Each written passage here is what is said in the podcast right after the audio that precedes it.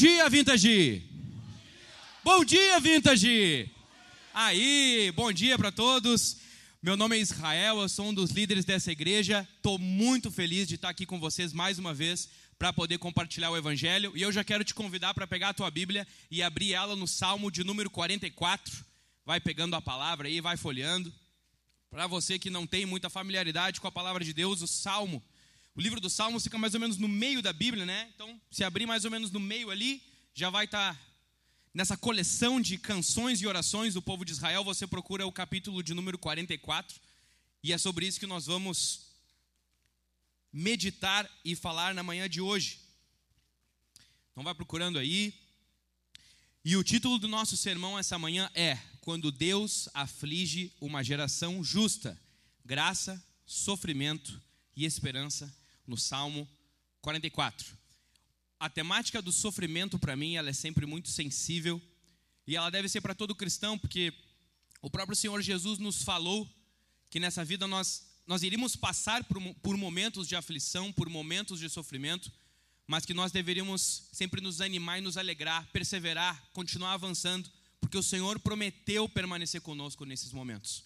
E se você vasculhar um pouco a sua história, a sua memória, certamente você ou vai lembrar de momentos em que a dor da circunstância pareceu mais pesada, pareceu mais aguda para você, ou talvez você nesse momento esteja passando por um deserto, por um momento mais atribulado, por um momento em que parece que o ar é mais pesado, é mais difícil de orar, é mais difícil de perseverar, eu não sei.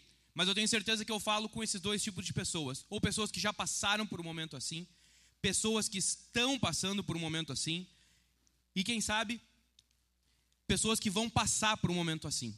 Então eu espero que essa palavra, no dia de hoje, ela traga encorajamento para o teu coração, que ela faça tu perceber a grandeza da graça do nosso Senhor Jesus nas nossas vidas e que tu encontre no poder do Espírito Santo força, ânimo para perseverar na nossa caminhada com o Senhor Jesus. Amém? Eu quero começar com uma citação do Lewis, uma frase dele sobre o sofrimento que é mais ou menos assim. O Lewis falou que em momentos de alegria, em bons momentos, é como se o Senhor sussurrasse aos nossos ouvidos. Mas que em momentos de sofrimento, de agonia, de aflição, é como se o Senhor pegasse um alto-falante e gritasse nos nossos ouvidos. Então eu tenho certeza que nesses dias o Senhor pode se revelar para nós de maneira mais completa, de maneira mais graciosa, de maneira mais profunda, mais íntima. E é sobre isso que nós vamos meditar nessa manhã. Então, tu está com a tua Bíblia aberta aí no Salmo 44. Acompanha comigo, vamos começar a partir do verso 1 e nós já vamos ver que esse salmo nos apresenta o seguinte: o evangelho atravessando gerações. Acompanha comigo aí, se tu tem a tua Bíblia, se não tem, pode acompanhar no projetor aqui. Verso 1 do Salmo 44.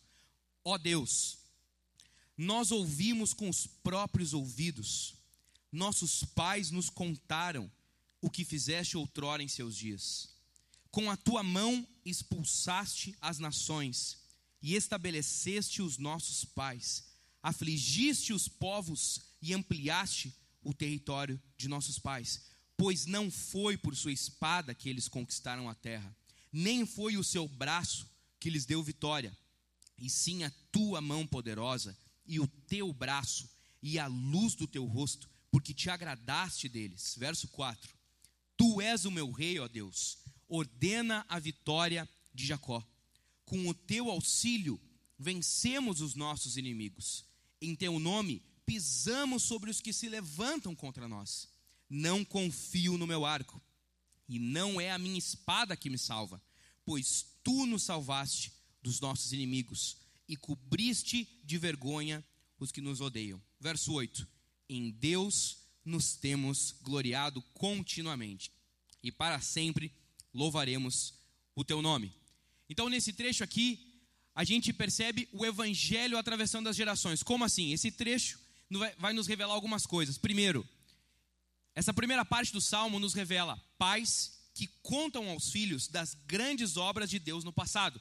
No verso 1 e no verso 2, o salmista vai começar: Ó Deus, nós ouvimos com os próprios ouvidos, nossos pais nos contaram. O salmo começa de uma maneira maravilhosa. O salmista está falando aqui de famílias que compartilham o Evangelho. O salmista está falando aqui de pais que comunicam aos filhos sobre os grandiosos feitos de Deus no passado.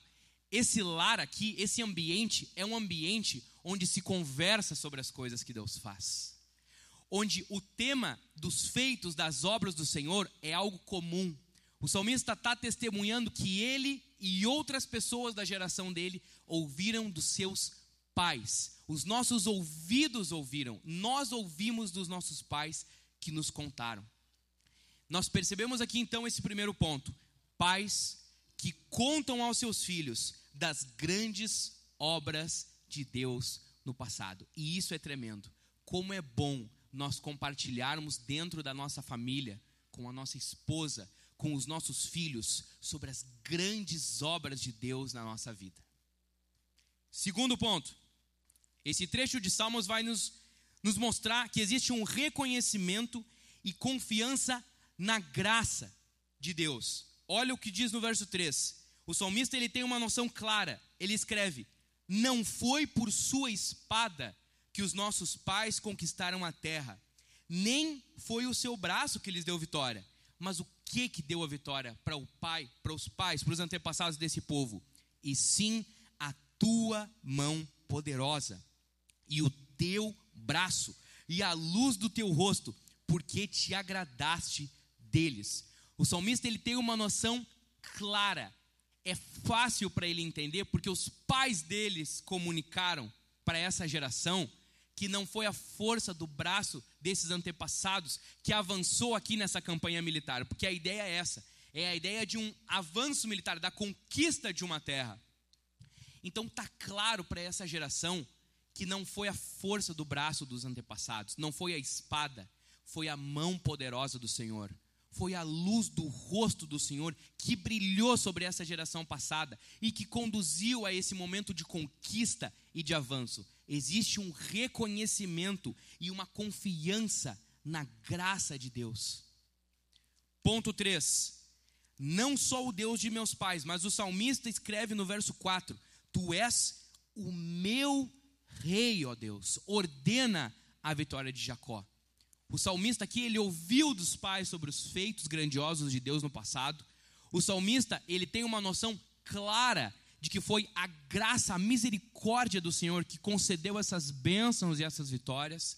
E o salmista aqui, ele não se fia mais na fé apenas dos seus pais. O salmista, ele está dizendo: Tu és o meu Deus, não só o Deus dos meus pais, dos meus antepassados. Tu és o meu Deus, tu és o meu Senhor, tu és o meu Rei. Fica claro que quem está escrevendo aqui testemunhou da comunhão desses pais com o Senhor e agora ele abraça essa fé que era dos antepassados e que agora se torna a fé dele. Ponto número 4 desse primeiro trecho de Salmos: o povo anuncia as obras de Deus no presente ou em um passado não tão distante, porque no verso 5 ao verso 7 Olha o que o salmista fala de novo. Com o teu auxílio, vencemos. Qual é a pessoa no plural que ele está usando aqui? É o nós.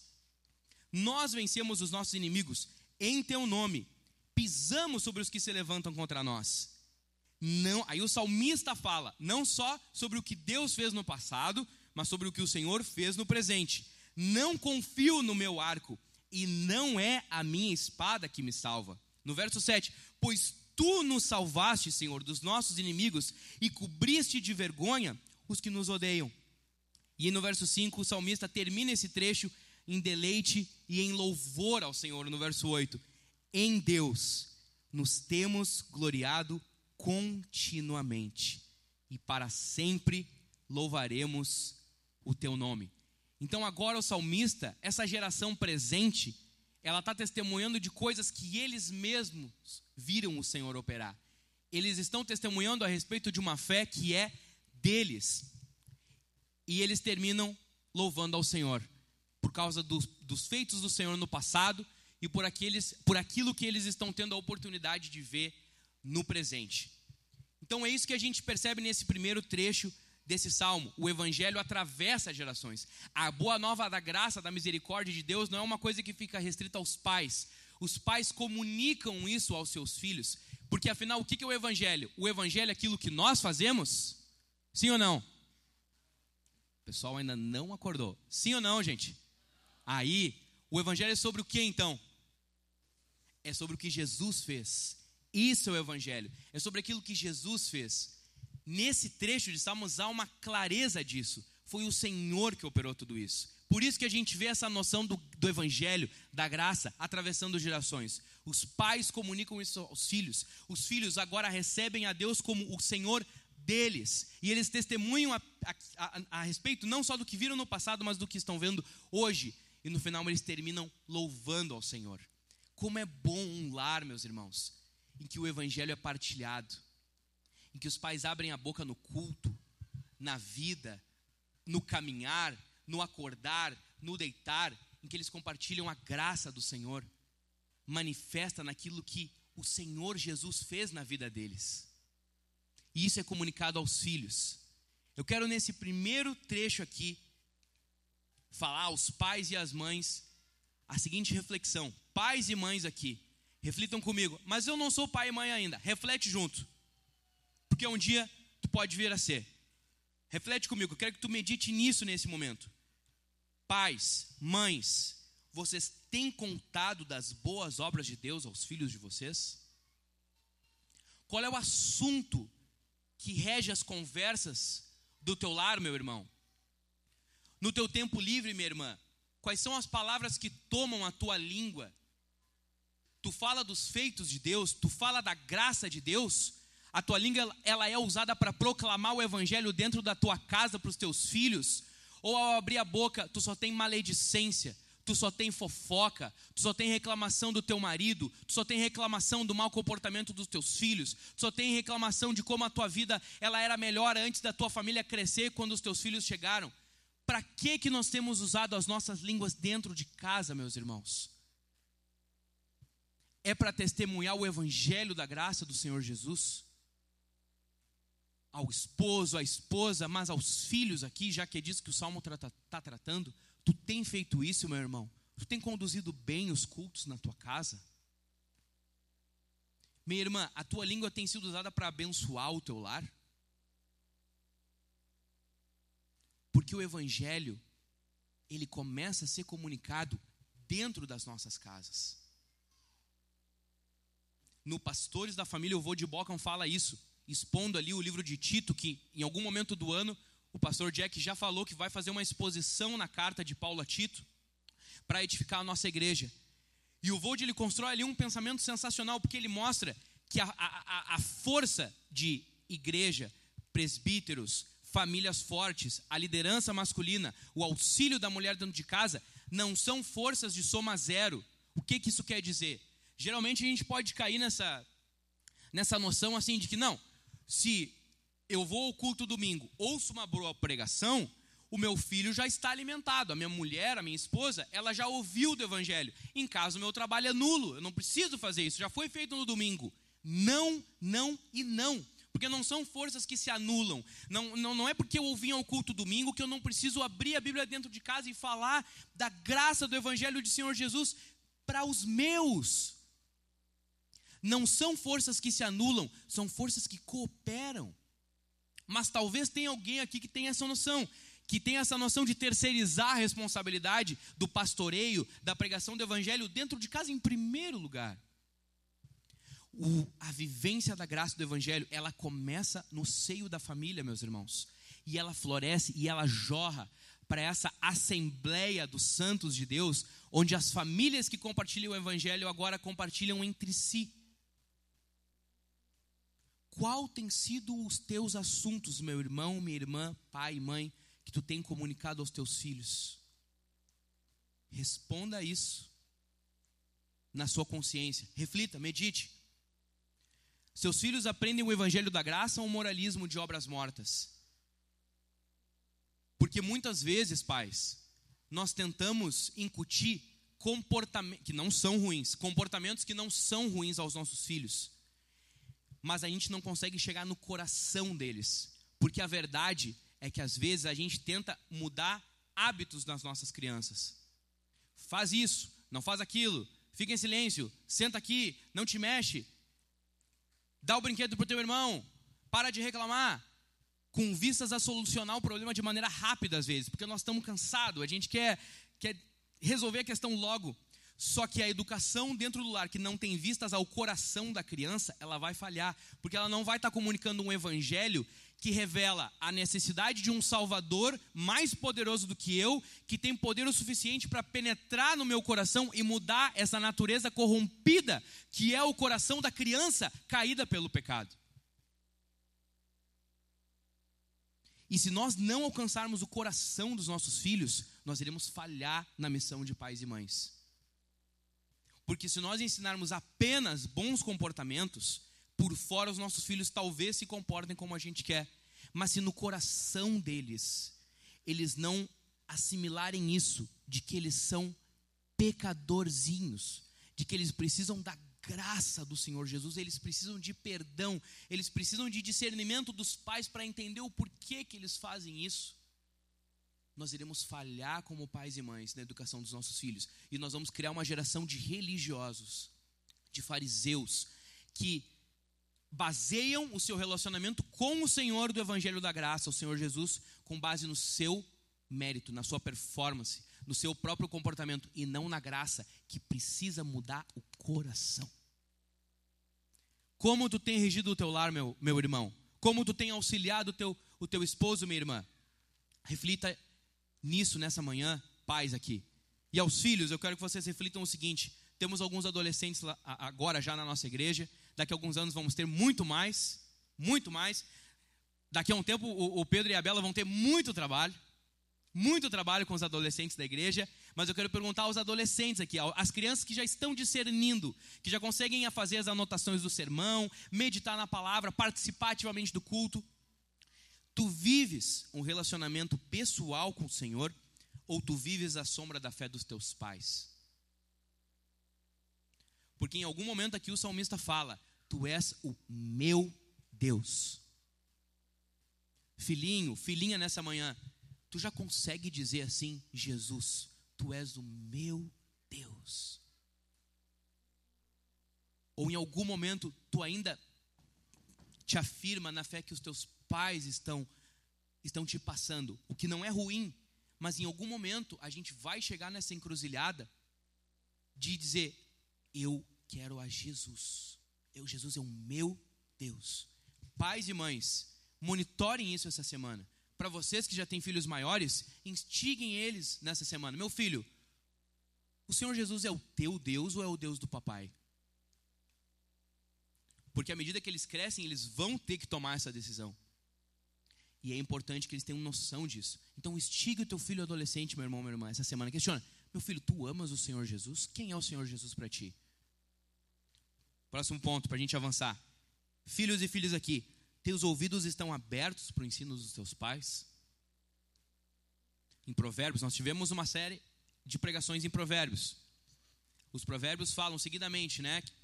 O Salomão falando ali, ou o sábio, filho, abre os ouvidos para a instrução do teu pai, não despreza o conselho da tua mãe. Aos filhos e filhas aqui, a sabedoria que brota dos lábios do teu pai e da tua mãe para te instruir dentro de casa, para te conduzir ao Senhor Jesus, é mais preciosa que ouro, que prata, que dinheiro. Os provérbios falam isso, a sabedoria é mais preciosa. Não despreze, jovem adolescente, a instrução do teu pai e da tua mãe dentro de casa. Porque o salmista escreve: Nossos pais nos contaram e os nossos ouvidos ouviram. Não despreze a sabedoria que o teu pai e a tua mãe te oferecem dentro de casa. Amém, famílias? Glória a Deus.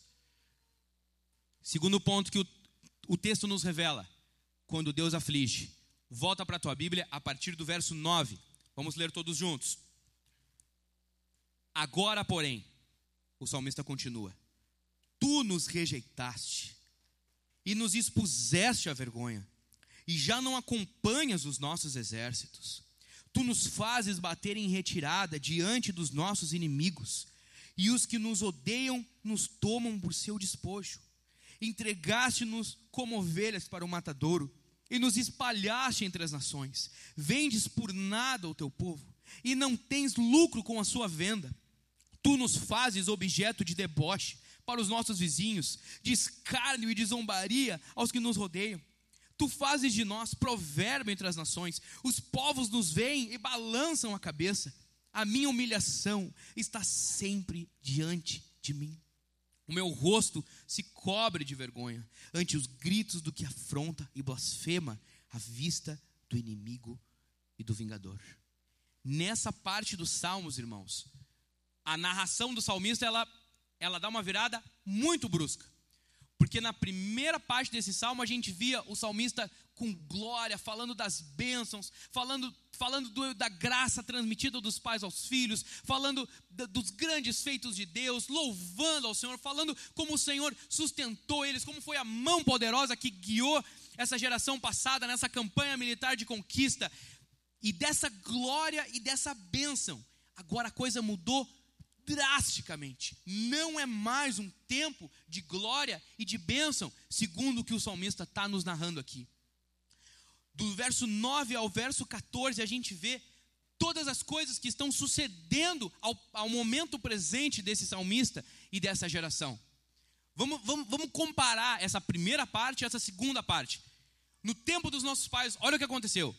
As nações elas foram expulsas à medida que o povo avançava. Os pais foram estabelecidos. Deus, Deus não somente levou essa geração de pais lá, Deus estabeleceu eles, firmou eles nessa terra. Os povos inimigos foram afligidos, a terra foi conquistada, os inimigos foram derrotados, pisados, cobertos de vergonha. Esse passado é um passado de vitória, é um passado glorioso, é algo que traz uma, um, um, um louvor aos lábios do salmista, como ele faz ali no verso 8 ao, ao meditar nesse passado. Mas hoje a coisa é diferente. Hoje a coisa mudou drasticamente. Como é que estão as coisas hoje? Hoje nós somos rejeitados e envergonhados. Hoje o Senhor já não nos acompanha na nossa campanha militar, Ele não acompanha mais os nossos exércitos. Hoje, quando a gente avança, a gente não tem vitória, nós precisamos bater em retirada. Nós somos vendidos por nada para esses povos. Nós somos objeto de deboche, de escárnio e zombaria entre as nações. O salmista está nos narrando um momento de aflição, de sofrimento, de angústia. Esse passado de vitória, de avanço, ele, ele, ele não é mais a situação de hoje. Parece que a glória está só no passado. O dia de hoje se inverteu. Porque na época dos nossos pais, nós avançávamos, nós derrotávamos, nós éramos vitoriosos, e os povos inimigos é que eram afligidos, é que eram escarnecidos, nós zombávamos dele porque a gente avançava e eles eram derrotados, eles tinham que deixar a terra à medida que nós vencíamos. O que acontece aqui é que o jogo vira para o povo de Israel. Agora, quem está tendo sucesso, quem está tendo vitória, quem está vivendo um momento de bênção e de luz, e onde aparentemente as coisas estão dando certo, agora são os povos idólatras, são os povos inimigos de Deus, inimigos do povo de Deus. Aqui parece que o povo está perecendo na mão desses povos. O jogo virou aqui, a coisa se inverteu. O juízo que Deus afligia sobre essas nações inimigas agora parece que é colocado sobre nós. Esse é o triste momento que o salmista nos narra aqui, nesse momento em que o povo está sendo descrito no salmo. Para você que prestou atenção no texto, você vai responder essa pergunta agora rapidamente. Porque uma coisa que nos salta, precisa nos salta aos meus olhos, vai saltar aos seus também, quando a gente lê o texto é nós respondermos a seguinte pergunta: Quem o salmista narra que está afligindo esse povo? É o Senhor. Acompanha comigo a partir ali do, do verso 9. Agora, porém, tu nos rejeitaste, nos expuseste a vergonha, e já não acompanhas os nossos exércitos. Tu, Senhor, nos fazes bater em retirada diante dos nossos inimigos, e os que nos odeiam nos tomam por seu despojo. Tu entregaste-nos como ovelhas para o matadouro, e tu nos espalhaste entre as nações. Tu vendes por nada o teu povo e não tens lucro com a sua venda. Tu nos fazes objeto de deboche para os nossos vizinhos, de escárnio e de zombaria aos que nos rodeiam. Verso 14: Tu fazes de nós provérbio entre as nações, e os povos nos veem e balançam a cabeça. O salmista aqui, ele tem essa noção de que, em última instância, quem está causando esse mal, esse momento inoportuno, essa estação de angústia e sofrimento, são os, são os povos inimigos que estão sendo vitoriosos? Sim. É o povo de Israel que está sendo derrotado? Sim. Mas quem, em última instância, está proporcionando esse momento, está proporcionando essa fase, está afligindo esse povo, está pesando a mão sobre esse momento descrito nesse salmo, é o próprio Senhor. É o próprio Senhor. E nós precisamos entender um pouco da mentalidade hebraica e, e até mesmo do que a palavra nos fala, porque aqui existe um conflito no coração do salmista que vai ser revelado mais à frente. Porque o que, que por exemplo, o livro de Deuteronômio nos ensina, o que, que o Senhor fala no, no livro de Deuteronômio? Uma relação preto e branca. Um mais um é dois. O Senhor fala a Moisés para que comunique ao povo diversas vezes. Se o povo permanecer fiel, se o povo me obedecer, se o povo for fiel à aliança que eu faço, eu vou dar vitória a vocês, eu serei com vocês, eu vou abençoá-los, vocês serão prósperos, vocês vão avançar nessa campanha de conquista, a terra vai ser de vocês, eu vou me fazer presente, ninguém vai resistir a vocês, eu vou ser com vocês, a minha presença vai abençoá-los, vai conduzi-los. Se vocês forem obedientes a mim, se vocês se preservarem santos como eu sou santo, se vocês não se contaminarem com os pecados, com as nojeiras, com as blasfêmias, com tudo que é profano, que existe no meio desses povos que vocês vão conquistar, se vocês forem fiéis a mim e à minha aliança. Porém, o Senhor sempre fala depois: se vocês forem desobedientes e obstinados, e se vocês se prostrarem diante desses deuses que essas nações adoram, e se vocês se contaminarem, e se vocês se esquecerem do meu nome, e esquecerem aquilo que eu fiz no passado por vocês, e desprezarem os meus mandamentos, e forem infiéis à minha lei e à minha aliança, então o juízo que eu colocaria sobre esses povos, eu colocarei sobre vocês. É muito clara a instrução do Senhor. E mesmo hoje nós não podemos perder isso de vista, meus irmãos.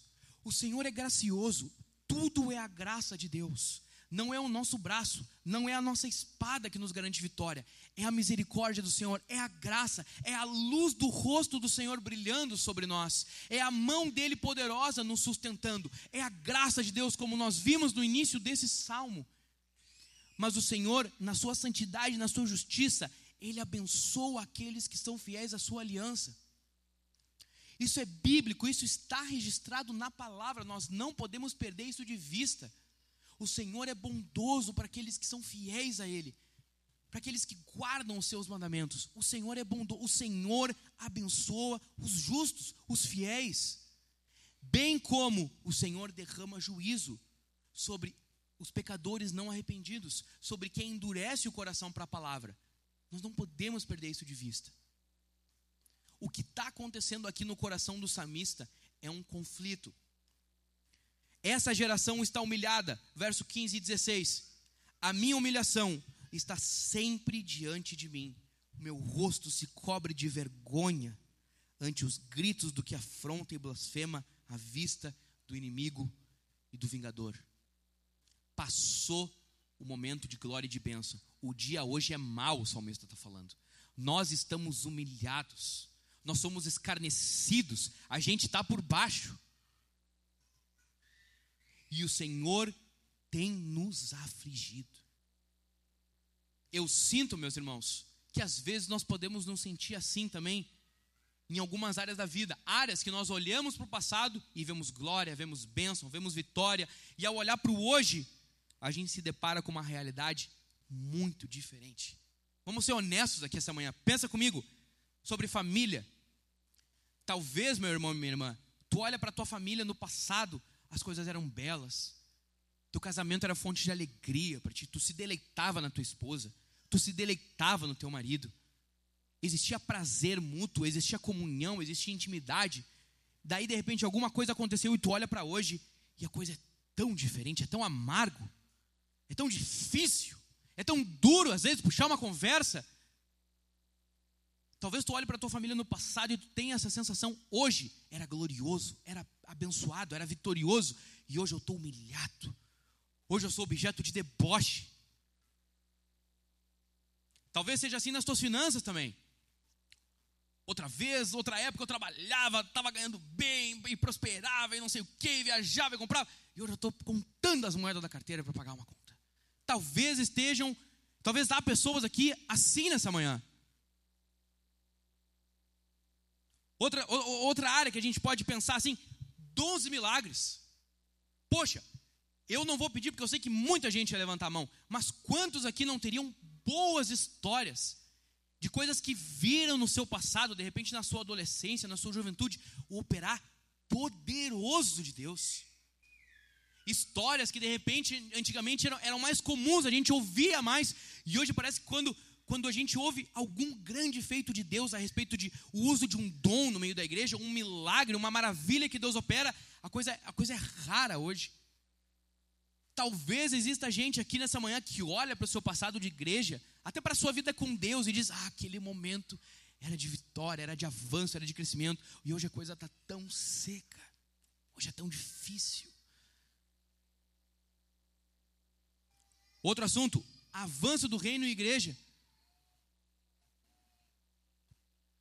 Com certeza, na mesma questão de dons e milagres, talvez exista alguém aqui hoje que diga assim: parece que as coisas antigamente, para a gente plantar uma igreja, para a gente comprar as coisas para a igreja, para fazer a coisa expandir, aumentar, parece que era mais fácil, parece que o povo era mais generoso. Hoje, hoje o povo tem o bolso duro.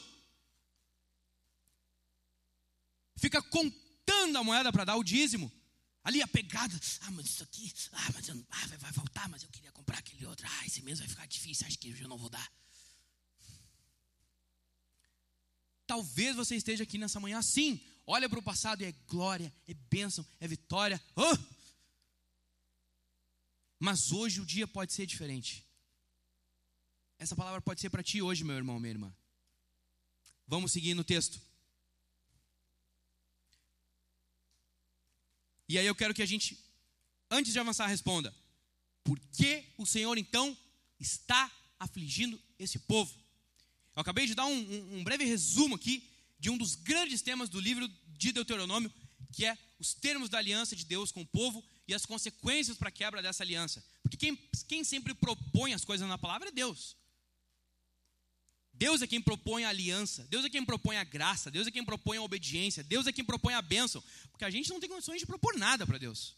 Vamos ser sinceros aqui. Quem somos nós para chegar diante de Deus? Deus, eu tenho um, uma proposta para te fazer.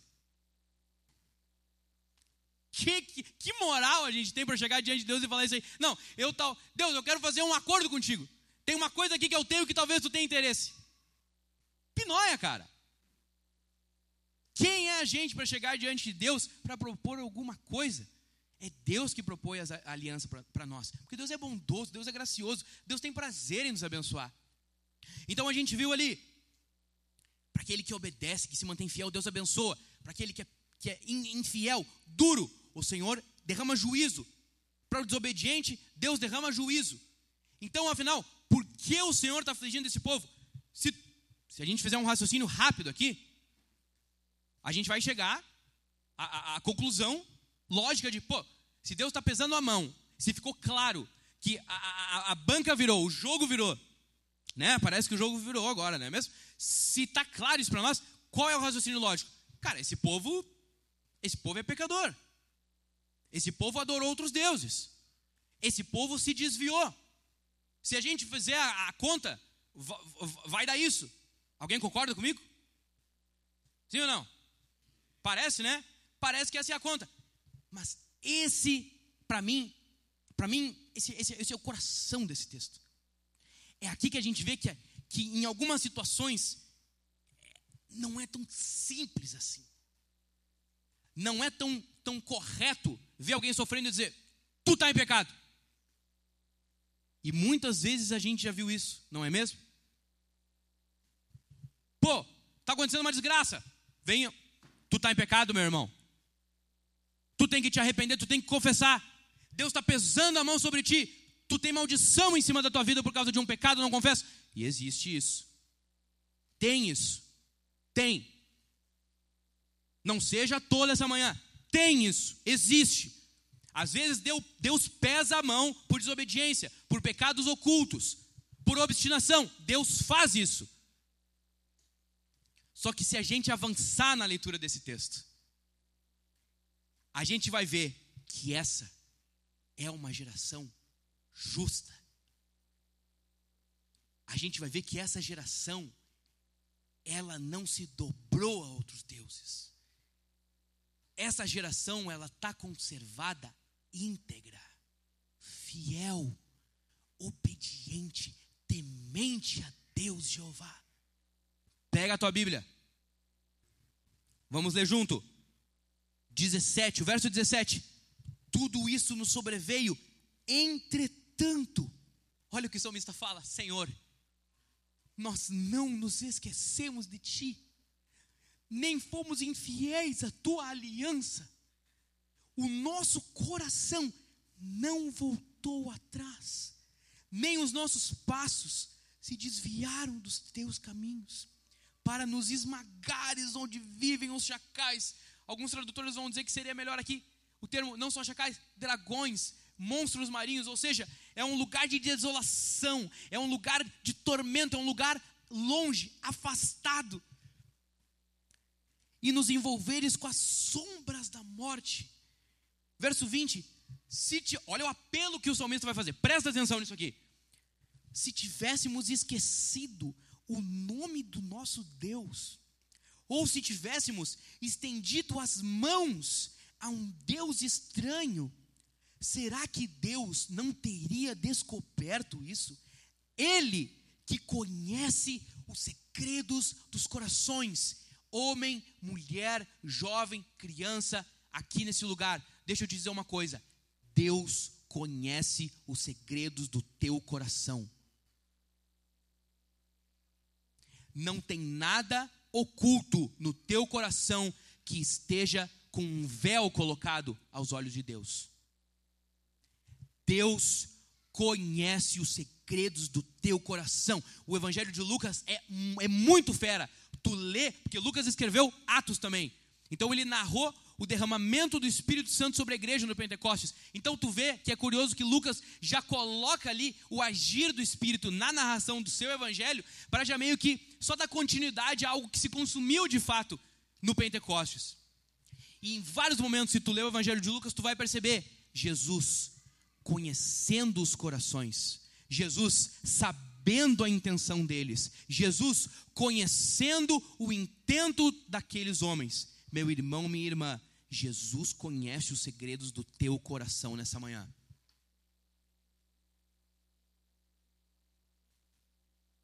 Verso 22.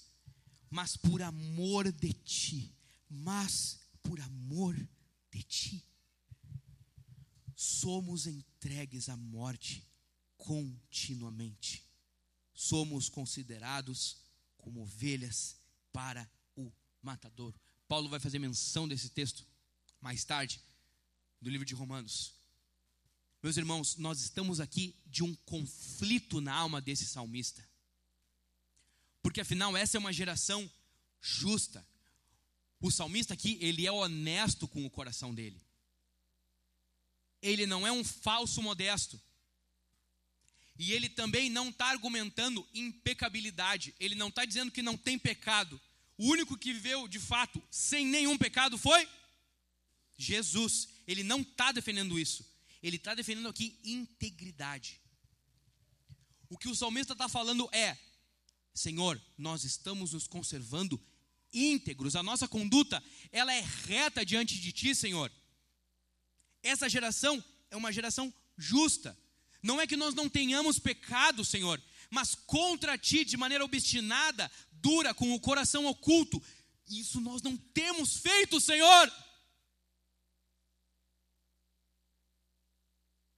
Essa geração, ela é justa, ela é piedosa, ela é fiel. Segundo, ela é honesta e humilde com a sua conduta. Lê de novo comigo, a partir do verso 17. Tudo isso não sobreveio, entretanto, não nos esquecemos de ti. O nome do Senhor Deus está patente, está colado na testa desses caras. Eles não esqueceram do Senhor, eles lembram do Senhor.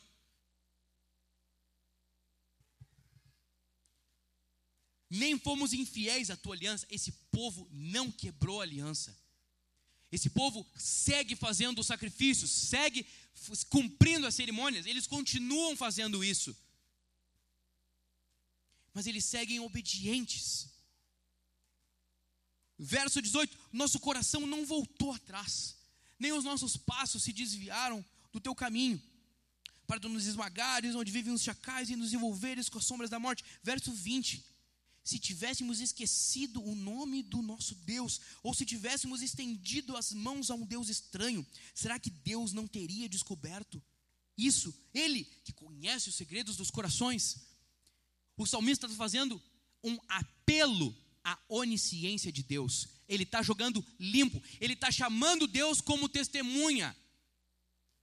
Ele está dizendo: se a gente tivesse de fato sido infiel, pecado de maneira obstinada, dura, proposital, será que o Senhor não teria descoberto isso?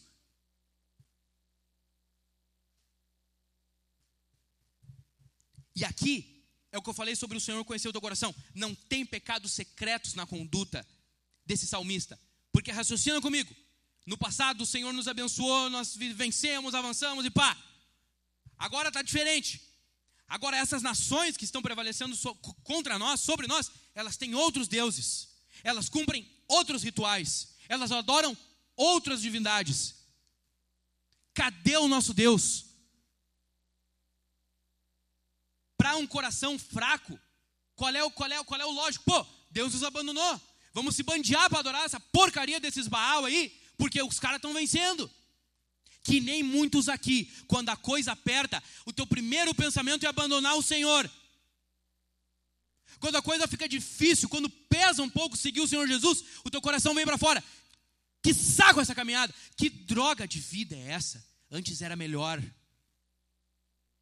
Parece que o Senhor agora não brilha mais o rosto dele sobre mim. Então eu vou, eu vou abandonar tudo. Muitos aqui essa manhã estão com o coração, se não já dessa maneira, caminhando para isso.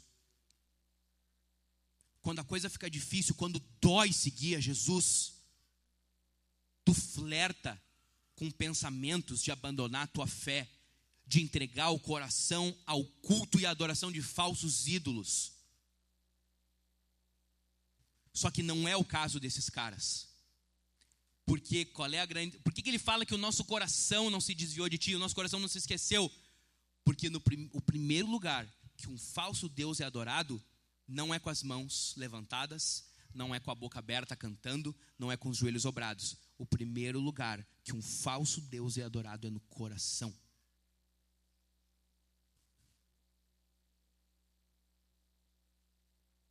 E o salmista é claro a respeito disso, ele sabe disso. E é por isso que ele clama a onisciência de Deus. Se a gente tivesse estendido as mãos a um Deus estranho, Senhor, tu não saberia disso? Tu, Senhor, que conheces os segredos do coração, tu saberia, Senhor. Se eu tivesse te abandonado, Jesus, tu saberia. Se eu tivesse me ajoelhado, Deus, diante da pornografia, diante da insubmissão, diante do álcool, diante das drogas, diante do entretenimento, diante do trabalho, diante do orgulho, diante de uma falsa imagem da porcaria de uma rede social, tu saberias, Senhor. Tu saberias, Senhor. É por isso que esse salmista ele pode dizer: Senhor, eu não me desviei de ti, porque se eu tivesse, esse salmista, ele sabe que não tem como esconder nada de Deus. Não tem como esconder nada de Deus, cara. Não tem como fugir do olhar de Deus, minha irmã. Deus sabe o que tu pensa no oculto. Deus sabe o que tu planeja no secreto. Deus sabe o que tu faz quando ninguém está olhando. Deus sabe. Para de agir como um imbecil, cara. Porque o pecado é burrice. Lá em casa, na hora de disciplinar nossos filhos, eu sempre falo: meu filho, minha filha, do que, que a vara te livra? É de duas coisas. Daí eles, me livra da morte e da tolice. Porque o pecado é uma coisa de burro, meu. O pecado não faz sentido, minha gente. Viver uma vida de pecado como se Deus não soubesse é tolice, é burrice, cara. Deus não quer que tu seja burro, Deus quer que tu seja santo, piedoso, justo e que tu saiba, não tem como esconder nada de Deus. Uma hora ou outra essa porcaria vai aparecer. Não age como se Deus não soubesse o que tu está fazendo, meu irmão, minha irmã, porque Ele sabe. Tu pode mentir para mim aqui nessa manhã. Tu pode mentir para o teu líder de GC, filhos e filhas. Vocês podem mentir para os teus pais. Marido, tu pode mentir para tua mulher. Mulher, tu pode mentir para o teu marido. Tu pode mentir para qualquer um dos pastores aqui dessa igreja. Mas para Deus ninguém mente. Não dá para mentir para Deus. E tu é um, um um porcaria de um ser humano que acha que consegue esconder alguma coisa do Deus onisciente, Criador dos céus e da terra, soberano, que está sentado num alto e sublime trono, ouvindo santo, santo, santo, santo, por toda eternidade. Não, cara. Não.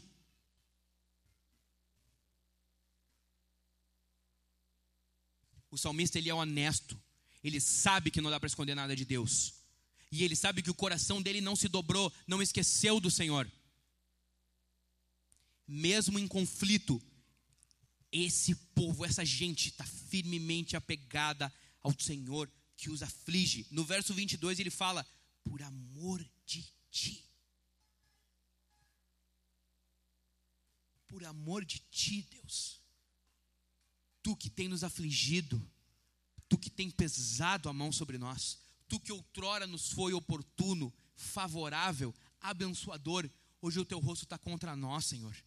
É tu que tem permitido esses nossos fracassos, é tu que tem nos exposto à vergonha, ao escárnio, é tu que tem permitido que essas nações idólatras, que são tuas inimigas, prevaleçam contra o teu povo, mas por amor de ti, Deus, por amor do teu santo nome, por amor da tua misericórdia que nos resgatou do Egito, da servidão de Faraó, por amor de todas as tuas bênçãos, por amor de todas as tuas promessas feitas aos nossos pais e por amor de quem tu és, Senhor.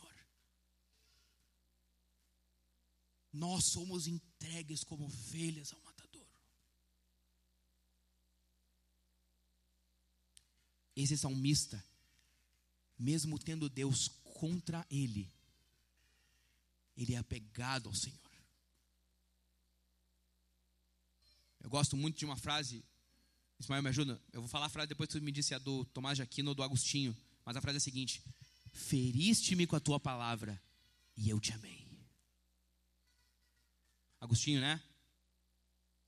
Olha que coisa linda, cara. Feriste-me com a tua palavra e te amei. É o que esse povo aqui está vivendo. Eles estão sendo feridos, afligidos pelo Senhor. Uma geração santa. Vocês entendem um conflito na cabeça agora desse cara? Porque, pelos termos da aliança, eles deveriam ser infiéis. Só que o salmista analisa a vida dele de maneira clara, transparente. Ele apela à onisciência de Deus, ele não encontra nada que esteja contra ele. E mesmo assim, Deus sendo contra eles, eles dizem: Por amor de ti, Senhor. Por amor de ti. Por amor de ti, Senhor. Porque nós te amamos porque nós sabemos quem tu és e as coisas que tu fez. Em dias de angústia, de aflição, de dor, tu te mantém apegado ao Senhor por amor dele, meu irmão, minha irmã? Ou tu flerta com a ideia de abandonar a fé? Deus conhece o teu coração. Hoje tu tem a oportunidade de dizer: Senhor, perdão. Minha fé em ti tem balançado tem fraquejado, Senhor. Eu preciso da tua graça. Me perdoa, Senhor. Eu tenho flertado com a ideia de abandonar a fé. E para e pensa comigo, em que cenário? Em que cenário, gente? Vamos ser honestos aqui nessa manhã. Em que cenário? Largar a fé, abandonar isso aqui. A comunhão com os teus irmãos e irmãs em que cenário largar a mão do Senhor? Largar as mãos que foram cravejadas por amor da tua vida? Em que momento largar a mão de Jesus e abandonar o lugar da habitação dele, que é na sua igreja, vai ser melhor para ti? Como o pastor Daniel fala ainda, né? Porque ele está vivo ainda, né? só está em outro lugar. Qual é o teu plano genial de abandonar o Senhor, de abandonar a comunhão e tu achar um cenário que isso dê certo? Não faz sentido. É por isso que o pecado é tolice. Se com Jesus já é difícil, minha gente, por que, que sem Ele vai melhorar? Tu já te perguntou isso?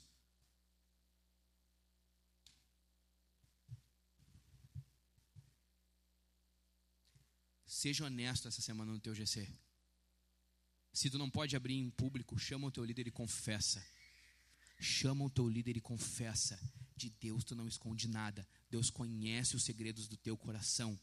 Deus sabe. Tu tens a oportunidade hoje de confessar e pedir perdão. Sendo bem honesto, se te descobrirem é bem pior. Joga limpo com a gente. Joga limpo contigo mesmo. Não minta ao Senhor. Por fim, caminhando para o final desse salmo, dentro de todo esse contexto que a gente tem conversado, que a gente tem exposto, sobre um passado glorioso nos nossos pais, sobre um, um, um, um, hoje, um momento presente de angústia, de sofrimento, de aparente abandono de Deus, e ainda assim de um povo que mantém a sua conduta justa diante de Deus, o salmista ele vai encerrar com uma oração muito perigosa. Acompanha comigo no final desse salmo, verso 17. Perdão, verso 23. O salmista começa orando assim: Desperta, porque dorme, Senhor. Desperta, não nos rejeites para sempre. Porque escondes o rosto e te esqueces da nossa miséria e da nossa opressão, pois a nossa alma está abatida até o pó e o nosso corpo está como que pegado no chão. Levanta-te para socorrer-nos, resgata-nos por amor da tua bondade. Essa é uma oração muito perigosa, minha gente. Muito perigosa. Por quê? Porque esse clamor é ousado.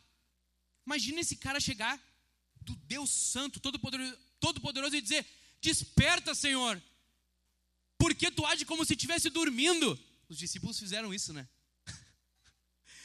Tempestade lá, Jesus dormindo, ele: Vamos, Senhor, porque parece que tu não te preocupa com a gente. E Jesus, pum, soluciona a coisa. Mas o salmista está clamando aqui: Desperta, Senhor. Olha, cara, olha só. Olha o ensinamento que esse salmista está deixando para nós. Quem essa consciência da sua própria pecaminosidade, do seu próprio, da sua própria condição miserável, consegue chegar a Deus em oração e pedir que Deus acorde, que Deus se levante, que Deus desperte. Cara, isso aqui é coisa de louco, velho. Chegar diante do Senhor, Criador dos céus e da terra, e dizer: Senhor, desperta, Senhor, te levanta porque tu dormes, brilha sobre nós o teu rosto de novo, Deus. Vocês conseguem entender um pouco da ousadia dessa oração, da intrepidez dessa oração? Ela é muito perigosa, gente. Como é que eu posso chegar diante de Deus e pedir ao Senhor, desperta, Senhor, vamos, vamos, te levanta, não te demora mais a nos socorrer, ó Deus. É um clamor ousado, sabe por quê? por causa da graça que esse salmista aprendeu com os pais dele. Esse salmista só pode ter essa ousadia diante de Deus porque ele aprendeu da graça, da bondade, da misericórdia do Senhor. Porque ele tem uma confiança, ele crê que Deus tem mais prazer em abençoar do que em afligir. Ele ora assim porque ele crê na bondade, na misericórdia desse Deus. Ele, ele ora desse jeito ousado, intrépido, Por causa da graça que ele aprendeu. Porque ele confia na graça que ele, que ele testemunha no início desse salmo. É por isso que ele pode dizer: Desperta, Senhor, levanta! Não te demora mais a nos socorrer, Senhor. Por causa que ele confia na bondade e na misericórdia desse Deus. Mesmo no Deus que está afligindo ele, ele confia na graça. Ele confia na misericórdia. E é por isso que ele faz essa oração ousada. Depois, ele tem um coração honesto. Porque vamos ser sinceros, nos momentos difíceis da vida, perguntar o porquê parece ser geralmente a nossa primeira reação. A gente quer achar um propósito na dor. A gente quer entender o porquê isso está nos acontecendo. E ele faz isso. Ele, ele pergunta aqui: por que dorme, Senhor? Só que antes do salmista questionar o Senhor, por quê? Antes do porquê, antes da pergunta, e ele faz isso, o salmista nos ensina a sermos honestos nas nossas orações ao Senhor. O salmista está perguntando, ele está jogando limpo. Só que antes existe uma declaração de fé aqui, existe um clamor. Antes da pergunta, o salmista está reiterando da fé dele no Senhor dele. Antes de perguntar por quê, ele diz: desperta. Porque ele crê na misericórdia desse Deus. Não é um porquê questionador, não é um porquê incrédulo, é um porquê de filho. É um porquê de servo. Antes de perguntar, esse salmista declara a fé, voltando os olhos para Deus e dizendo: Desperta, Senhor. Três, um pedido por resgate ele termina esse salmo dizendo assim: Levanta-te para socorrer-nos, resgata-nos por amor da tua bondade. Então esse salmista, ele clama de maneira ousada e intrépida, porque ele tem fé na graça e na misericórdia desse Deus. Ele tem um coração honesto, porque ele derrama o questionamento dele, mas ele não deixa de crer e de ser incrédulo em relação ao Senhor. E por fim ele perde um resgate. E aqui eu estou indo para a grande conclusão desse sermão aqui. A gente tem que entender que a noção de resgate para o hebreu ela é diferente do que a gente está acostumado. Porque, por exemplo, no primeiro filme do Superman lá, setenta e tantos, lá com Christopher Reeve, tem aquela cena que a Lois lá tá meio que vai, não vai, do helicóptero lá, daí ela cai. Efeitos especiais de primeira, década de 70, incrível. Aí a Lois está caindo lá, e daí do nada vem o Superman por baixo assim, voando com tudo assim, e daí no filme o super-homem pega a Lois assim, ah, aquele momento de. Foi resgatada, né? O que, é, o que é uma burrice, porque se ele tivesse vindo tão rápido assim enquanto ela estava caindo, ela ia ser decepada pelo braço do, do, cara ali. Não ia sobrar nada de Lois. Mas tudo bem, né? É sobre um cara que voa com uma capa vermelha e uma cueca em cima da calça. A gente, isso a gente aceita, né? Não, porque pegar, ou pegar a mulher no ar e não acontecer nada, não dá, né? O cara voar, ser um alienígena, tudo bem. Né, Ismael? Foi de filme da Marvel, né? Suspensão da descrença, nível hard, assim. Então, essa noção de resgate que a gente tem hoje, de, de, de, de uma coisa, um, um, perigo, aí vem essa pessoa e tira do perigo. Só que para o hebreu, a noção de resgate está mais ligada ao, ao ensinamento de Deus, por exemplo, aos primogênitos. Mas eu vou ilustrar antes, pensa comigo. Isaac foi resgatado de ser sacrificado? Sim ou não? Sim ou não, gente? Eu estou acabando, gente, já estou acabando. Já acabando. Foi resgatado, beleza. Tá. Daí, beleza, veio lá o anjo, tá, beleza, Deus viu a tua fé, Abraão. Pega o Isaac e vai para casa. Tá tudo bem. Pode ir, vai. Foi assim que acabou a história? Sim ou não? Não. Não foi assim. Não ficou assim. Porque Deus demandava um sacrifício. E Isaac foi resgatado. Ele foi resgatado. Mas teve que alguém morrer no lugar dele. Essa é a noção de resgate para o hebreu. Não uma coisa que tira e que acabou. Não. A noção de resgate para o hebreu, ela tem um caráter de troca, de substituição. Os primogênitos do povo de Israel, lá na décima praga, eles foram resgatados, sim ou não? Mas aí o povo só botou os primogênitos lá no quartinho bem fundo para o anjo não ver eles. Foi assim? Não. Eles foram resgatados por um cordeiro que foi morto no lugar deles. E a gente passou por Levítico há pouco tempo na leitura bíblica. E o Senhor fala diversas vezes no livro de Levítico: os primogênitos são meus. Os mais velhos do povo são meus. Vocês precisam pagar um resgate para ficar com eles. Tem que vir um bicho e morrer no lugar deles para que eles fiquem com vocês. É essa a ideia de resgate que o salmista está falando aqui. Senhor, nos resgata, ou seja, aflige alguém no nosso lugar. Nos livra desse sofrimento manda alguém em alguma situação para trocar de lugar com a gente. E é aqui que eu quero falar de Jesus, o justo sofredor.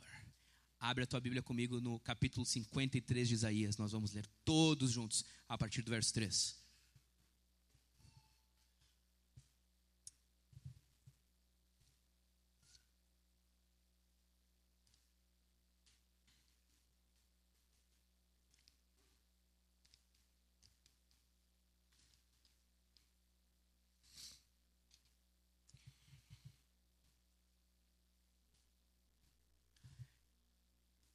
Isaías capítulo 53, a partir do verso 3, diz assim. Não está na projeção, tá, pessoal? Se tu não tem Bíblia, pega a carona com quem está do teu lado aí. Era desprezado e o mais rejeitado entre os homens, homem de dores e que sabe o que é padecer. E como um de quem os homens escondem o rosto, escárnio, zombaria, vergonha. Era desprezado e dele não fizemos caso. Certamente ele tomou sobre si as nossas enfermidades e as nossas dores levou sobre si. E nós o considerávamos como aflito, ferido de Deus e oprimido. Mas ele foi traspassado por causa das nossas transgressões e esmagado por causa das nossas iniquidades. O castigo que nos traz a paz estava sobre ele, e pelas suas feridas fomos sarados.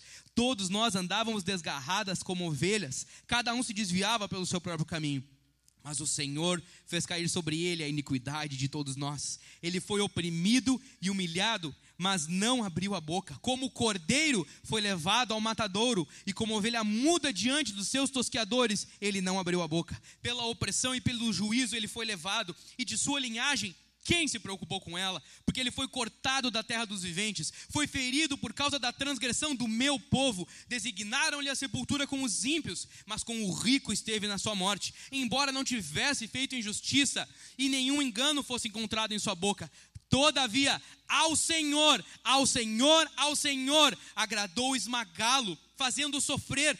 Quando ele der a sua alma como oferta pelo pecado, verá a sua posteridade e prolongará os seus dias, e a vontade do Senhor prosperará nas suas mãos. Ele verá o fruto do trabalho da sua alma e ficará satisfeito. O meu servo, o justo, com o seu conhecimento, justificará a muitos, porque as iniquidades deles levará sobre si. Por isso eu lhe darei a sua parte com os grandes e com os poderosos. Ele repartirá o despojo, pois derramou a sua alma na morte e foi contado com os transgressores. Contudo, levou sobre si o pecado de muitos e pelos transgressores e intercedeu. Aleluia ao nome de Jesus.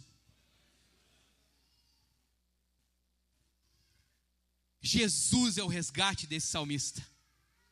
É em Jesus que o salmista é liberto dessa aflição, mesmo que temporária que ele sofria, para ser livre de uma aflição, de um sofrimento que nenhum de nós aqui seríamos capazes de suportar, sendo este a ira de Deus por nós a ira de Deus. Jesus é esse justo que sofre a semelhança desse povo, mas de uma maneira muito mais perfeita, porque esse povo mesmo justo precisava de redenção, precisava de expiação. Esse povo ainda pecava. Esse povo precisava de sacrifícios. No Salmo 44, os pais comunicaram a graça aos filhos. Jesus é o filho enviado pelo Pai para proclamar as boas novas de graça a todos os filhos de Deus. Porque afinal, o que, que é uma boa nova, gente? O que, que é uma boa nova, gente? É o Evangelho. O Evangelho são as boas novas da graça. No Salmo a gente via pais que contavam aos filhos. Jesus é o filho enviado pelo Pai para nos falar dessa graça de maneira perfeita. No Salmo 44, Deus derrama aflição sobre uma geração justa. Jesus é o verdadeiro justo. Jesus é o justo perfeito. E ele foi afligido pela ira de Deus. No Salmo 44, o povo clama por resgate. Jesus é o nosso resgate nessa manhã. Em Jesus nós somos resgatados dessa aflição, desse sofrimento que é ter o rosto de Deus contra nós, de maneira eterna, de maneira justa, de maneira santa e de maneira irada. Jesus nos resgatou de uma grande aflição, meus irmãos. Jesus é o resgate do salmista. Jesus é o meu e o teu resgate nessa manhã. Se tu creres no teu coração e confessar com a tua boca Jesus como teu único e suficiente Salvador. Jesus é justo, viveu sem pecado de maneira obediente diante do Senhor. Jesus é o nosso resgate. Jesus é esse justo que foi afligido, não merecendo, no lugar de nós pecadores. Eu tenho uma boa notícia para ti essa manhã. Jesus se identifica com o teu e com o meu sofrimento. Jesus não está alheio à nossa dor. Deus não está distante quando a gente passa por um momento de sofrimento. Jesus experimentou nossa condição miserável. Mesmo quando Deus aflige, ele se mantém junto da gente. O Matthew Henry fala no seu comentário: observe que quando o povo de Deus é rejeitado, ele é tentado a pensar que foi lançado fora da sua presença e abandonado por Deus. Mas isto é um erro. E ele cita, o, o, o, ele cita Paulo em Romanos 11, 1. Porventura, rejeitou Deus o seu povo? De modo nenhum. Meu irmão e minha irmã, se tu já passou por um momento de angústia, eu quero te dizer, de um momento de dor aguda, de aparente abandono de Deus, nesse momento eu quero te dizer: o Senhor estava presente contigo. Jesus não te abandonou, Jesus de modo nenhum te rejeitou. Meu irmão, se tu está passando hoje por uma estação mais doída, por uma estação mais sofrida, mais angustiante, Jesus se coloca ao teu lado hoje, porque ele se identifica com a tua e com a minha miséria, com a nossa dor, com a nossa angústia, porque de fato ele sofreu de maneira muito superior e muito mais profunda do que qualquer um de nós aqui vai sofrer na vida. E meu irmão e minha irmã, se um dia no futuro tu passar, e certamente vais passar, por um período de dor aguda, de sofrimento, de aflição, de angústia, tenha uma certeza, mesmo na dor, mesmo que aparentemente o Senhor voltou o rosto dele contra ti, se tu permanecer justo e fiel, saiba, o Senhor Jesus é contigo. O Senhor Jesus é fiel. Confie no sacrifício de Jesus por ti nessa manhã. E note, no Salmo 44, a causa, o propósito da aflição, o salmista não fala. O salmista não, não é revelado para nós. Que nem com Jó, se tu lê Jó, tipo, a gente sabe que teve aquela, entre aspas, aposta, né? Que o diabo faz com Deus a respeito da integridade de Jó. Mas Jó não ficou sabendo, pelo menos não ali durante, durante a narração da história. Na hora que Jó chega para contender com Deus, Deus não fica falando, não, ah, Jó, é que ah, foi lá o diabo, lá apostamos, pá, não sei o que, eu ganhei. Deus não faz isso. Deus fala, Jó, onde tu estava quando eu coloquei as estrelas no céu? Onde tu estava, Jó, quando eu firmei os fundamentos da terra? Onde tu estava quando eu coloquei os montes por sobre o, o mundo? Onde tu estava quando eu criei esse bicho, quando eu criei aquele outro, quando eu criei tal, quando eu criei pá? Onde tu estava, Jó? Jó não, não, não é revelado a Jó o propósito, o porquê daquele sofrimento. E no final ele termina falando: Antes eu te conhecia de ouvir falar, agora os meus olhos te veem. Assim como a frase do Lewis citada aqui no início, tenho uma certeza. Talvez, meu irmão, tu nunca vai conhecer Deus de maneira tão profunda quanto nesses momentos de dor mais intensa.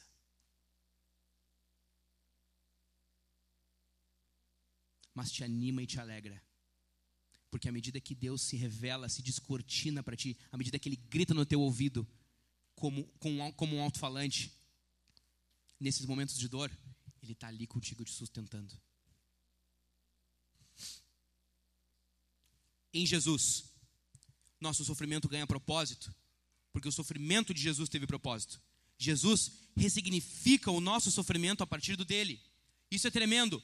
Qual o propósito do sofrimento de Jesus?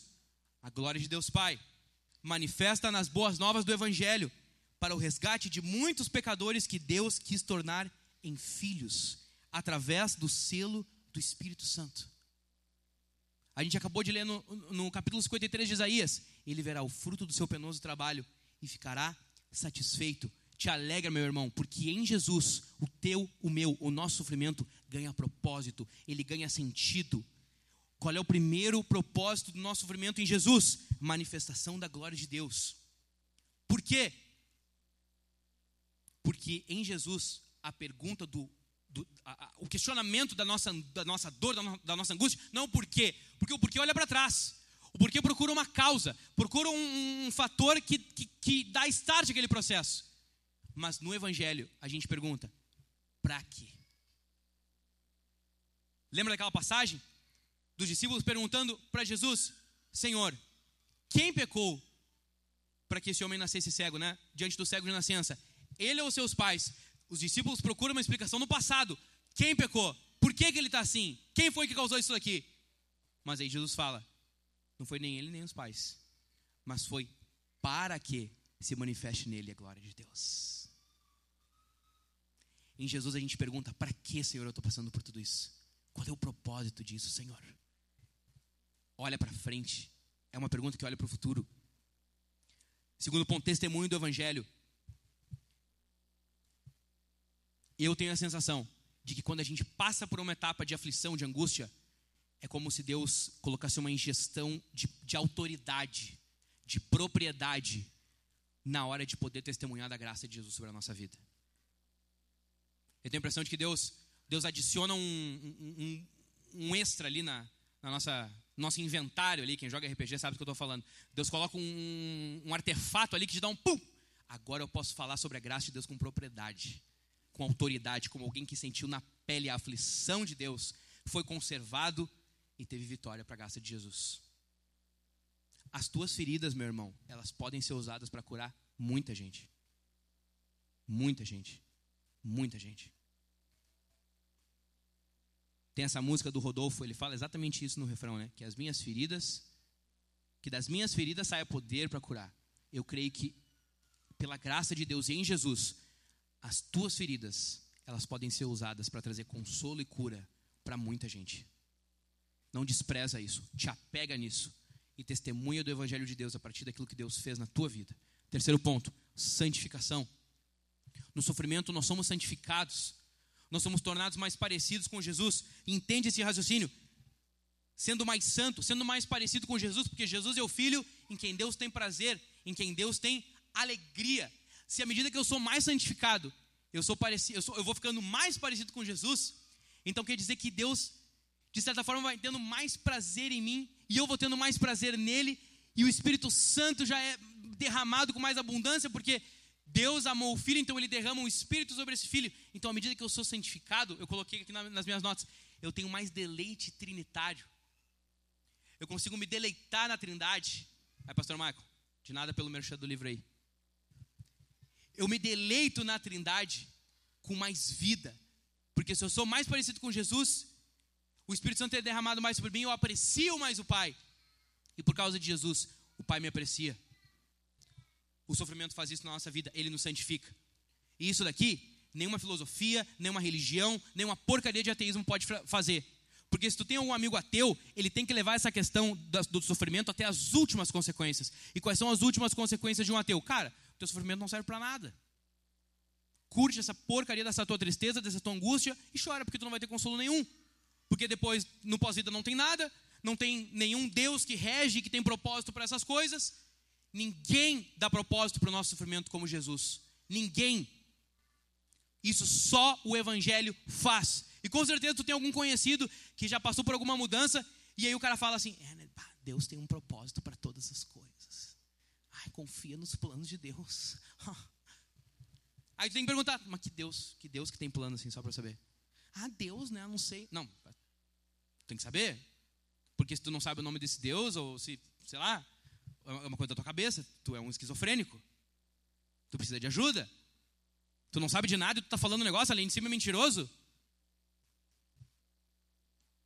Só o Deus Jesus Cristo dá propósito para nosso dor. Vamos lá. Para terminar, seis práticas para te observar. Fechando o sermão, tá?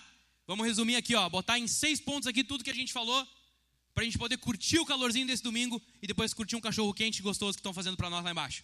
Seis práticas para observar no dia mal, enquanto tu enxuga tuas lágrimas e assou o teu nariz. Vamos lá. Primeira, lembre os grandiosos feitos de Deus. Faz que nem Jeremias. Traz à memória o que pode te dar esperança. Faz esse exercício. Não fica curtindo a tua fossa. Chama a tua mente memórias que podem te dar esperança. Não fica se lamuriando. Te lamenta o necessário ali, mas não força também. Não força. Lembra. Até Jeremias, que é o profeta chorão, tem um livro só de lamúria do, do, do Jeremias. Se chama Lamentações de Jeremias. Daqui a pouco nós chegamos lá na leitura bíblica. Ele, esse cara, ele, ele entendeu. Senhor, eu preciso trazer a memória que me traz esperança. Então relembre os grandiosos feitos de Deus no passado. Segundo, conte aos teus filhos os grandiosos feitos de Deus no passado. Esse salmista, essa geração ouviu da boca dos pais sobre as grandes coisas que Deus pode fazer. E entende uma coisa: talvez a diferença na vida do teu filho e da tua filha, no futuro, quando ele estiver passando por um momento de dor, talvez o que segure ele seja a fé que tu pode ou não semear no coração dele hoje. Hoje. Hoje. Nós temos muitos pais aqui cujos filhos são cristãos, mas que não tiveram a oportunidade de ter pais cristãos que ensinassem o evangelho para eles. Ensina o evangelho dentro de casa porque talvez a grande diferença, quando eles adultos estejam passando por um dia mal, vai ser se agarrar à fé e à graça que tu ensinou para eles no hoje, ou não. Conta aos teus filhos, comunica graça para eles na tua casa, meu irmão, minha irmã. Não tenho filhos? Conta para mim então. Conta para os seus irmãos, fala das coisas boas. Para de usar a tua boca, minha irmã, para falar só de coisa ruim fala das coisas boas que Deus faz, louva o Senhor em nome de Jesus. Ponto 3. Perceba que tudo foi e aí sempre será graça. Tu está sentado numa cadeira aí, é graça. Tá calor, mas tu está respirando.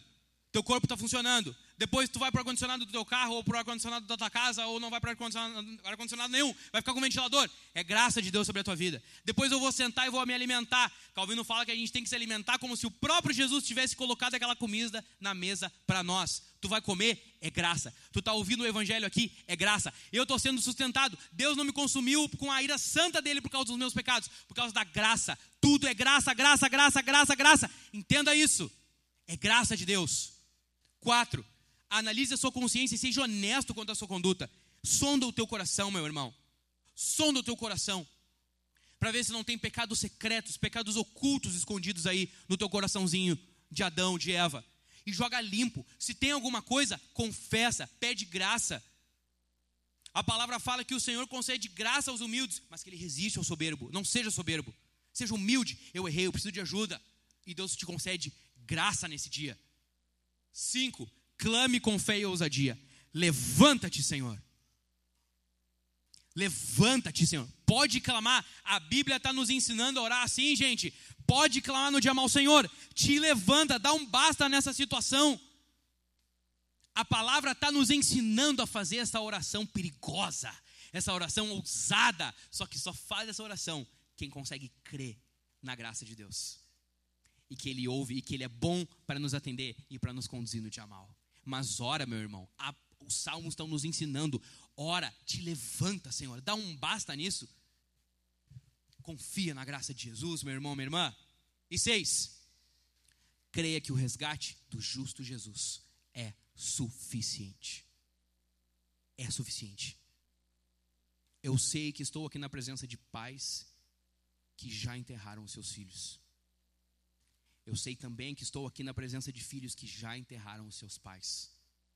Eu sei que eu estou aqui na presença de pessoas que passaram por um momento de aflição e o desfecho dessa fase de aflição não foi como tu gostaria que fosse.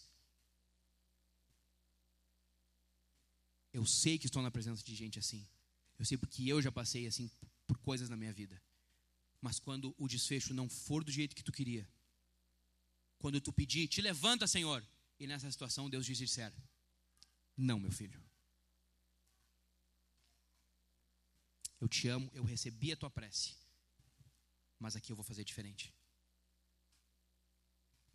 Quando isso acontecer, tenha por certo que a graça e o resgate do justo Jesus sobre a tua vida é suficiente. Porque essa aflição nem tu nem eu poderíamos suportar. Mas Jesus suportou por nós, na cruz do Calvário.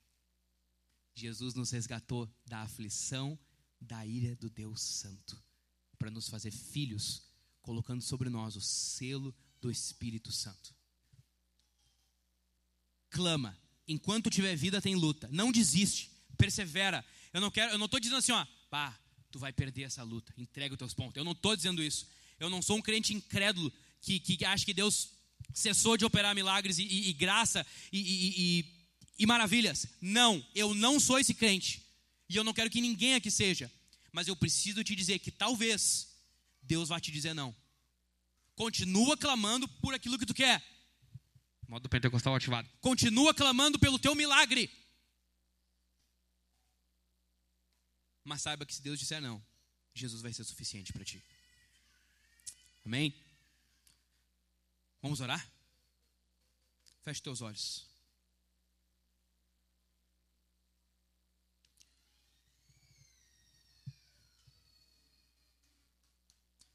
Vamos orar antes de responder esse sermão.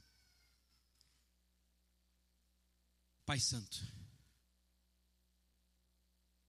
junto dos meus irmãos e irmãs aqui nessa manhã,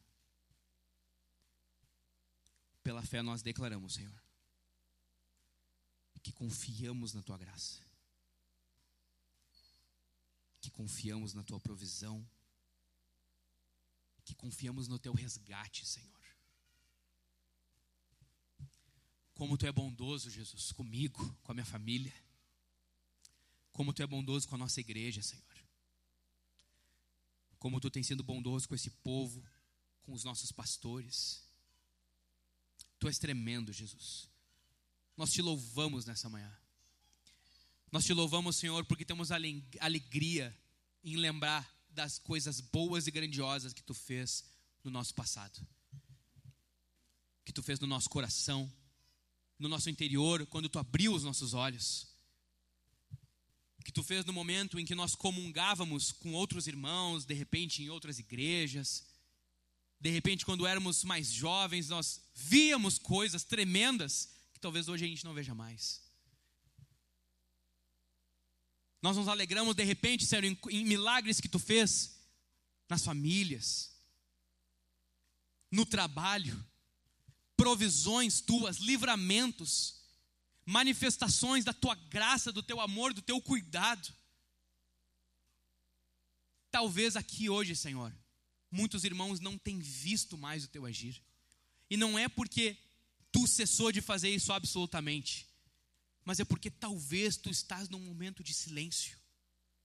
E tu estás permitindo uma aflição mais contínua, uma dor um pouco mais aguda, uma aflição um pouco mais longa.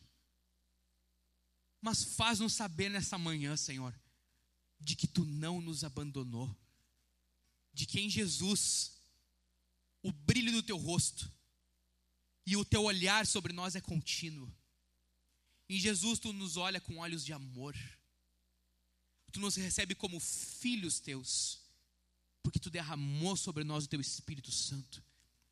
Pai, eu peço que dê graça para esse irmão, essa irmã que de repente passa por esse momento. Dá ânimo, Senhor. Dá perseverança.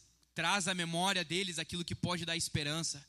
Fortalece, faz eles saberem que tu é presente, que tu és poderoso e gracioso e de que, de que modo nenhum tu nos abandona. Sonda os nossos corações, Senhor. Passa em revista aqui nessa manhã, Senhor se existe algo na nossa conduta que não te agrada, se existe algum pecado oculto, se existe algum, algum hábito, algum, algum pecado, Senhor, não confesso, Senhor, que a boca desse crente se abra. Passa em revista, Senhor, brilha a tua luz. Traz à tona o que está oculto, Senhor, e derrama graça, e trata, e disciplina, e santifica. Mas se tem irmãos aqui, Senhor, que têm andado de maneira íntegra, de maneira fiel, de maneira obediente a Ti, e ainda assim Tu os aflige, faze-o saber que Tu tens propósito para a dor deles, que Tu deseja, Senhor, santificá-los nessa dor, que tu desejas, Senhor, dar a eles autoridade e graça para poder testemunhar do teu nome e da tua bondade, não com palavras mortas e secas e vazias, mas com palavras de autoridade, de vida e de poder, para que aqueles que não te conhecem creiam em ti, Senhor. E faze-o saber que tu tem vistas a manifestar a tua glória na vida deles e a tua glória no nosso meio. E se alguém aqui não te conhece, Senhor, e se alguém aqui que não confessou o teu nome está sofrendo, está em dor, está em angústia, faze-o saber que tu dá propósito, que tu ressignifica a dor dessa pessoa, e que não somente isso, tu traz livramento da maior aflição de todas, que é a tua ira, o teu juízo, a tua justiça diante do pecado dela, Senhor.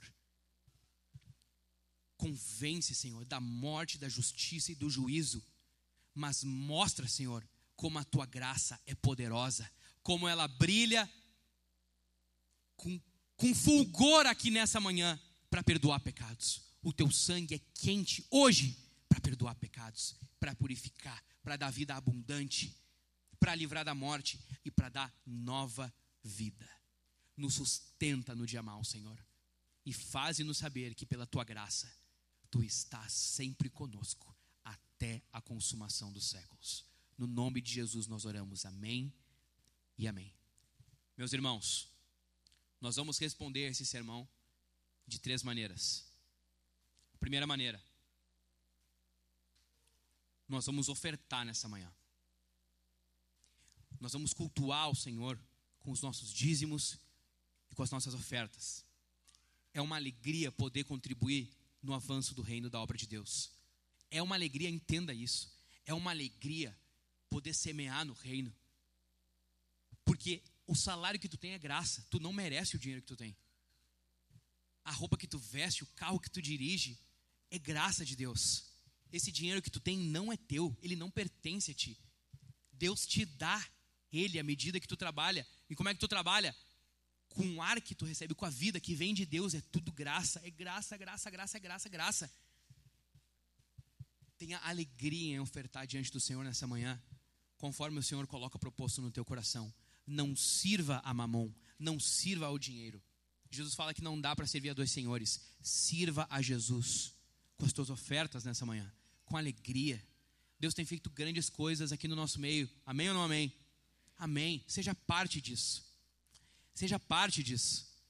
Contribua, seja generoso. Nós temos contas a pagar nesse início de ano. Permita que o Senhor converta o teu bolso a Ele.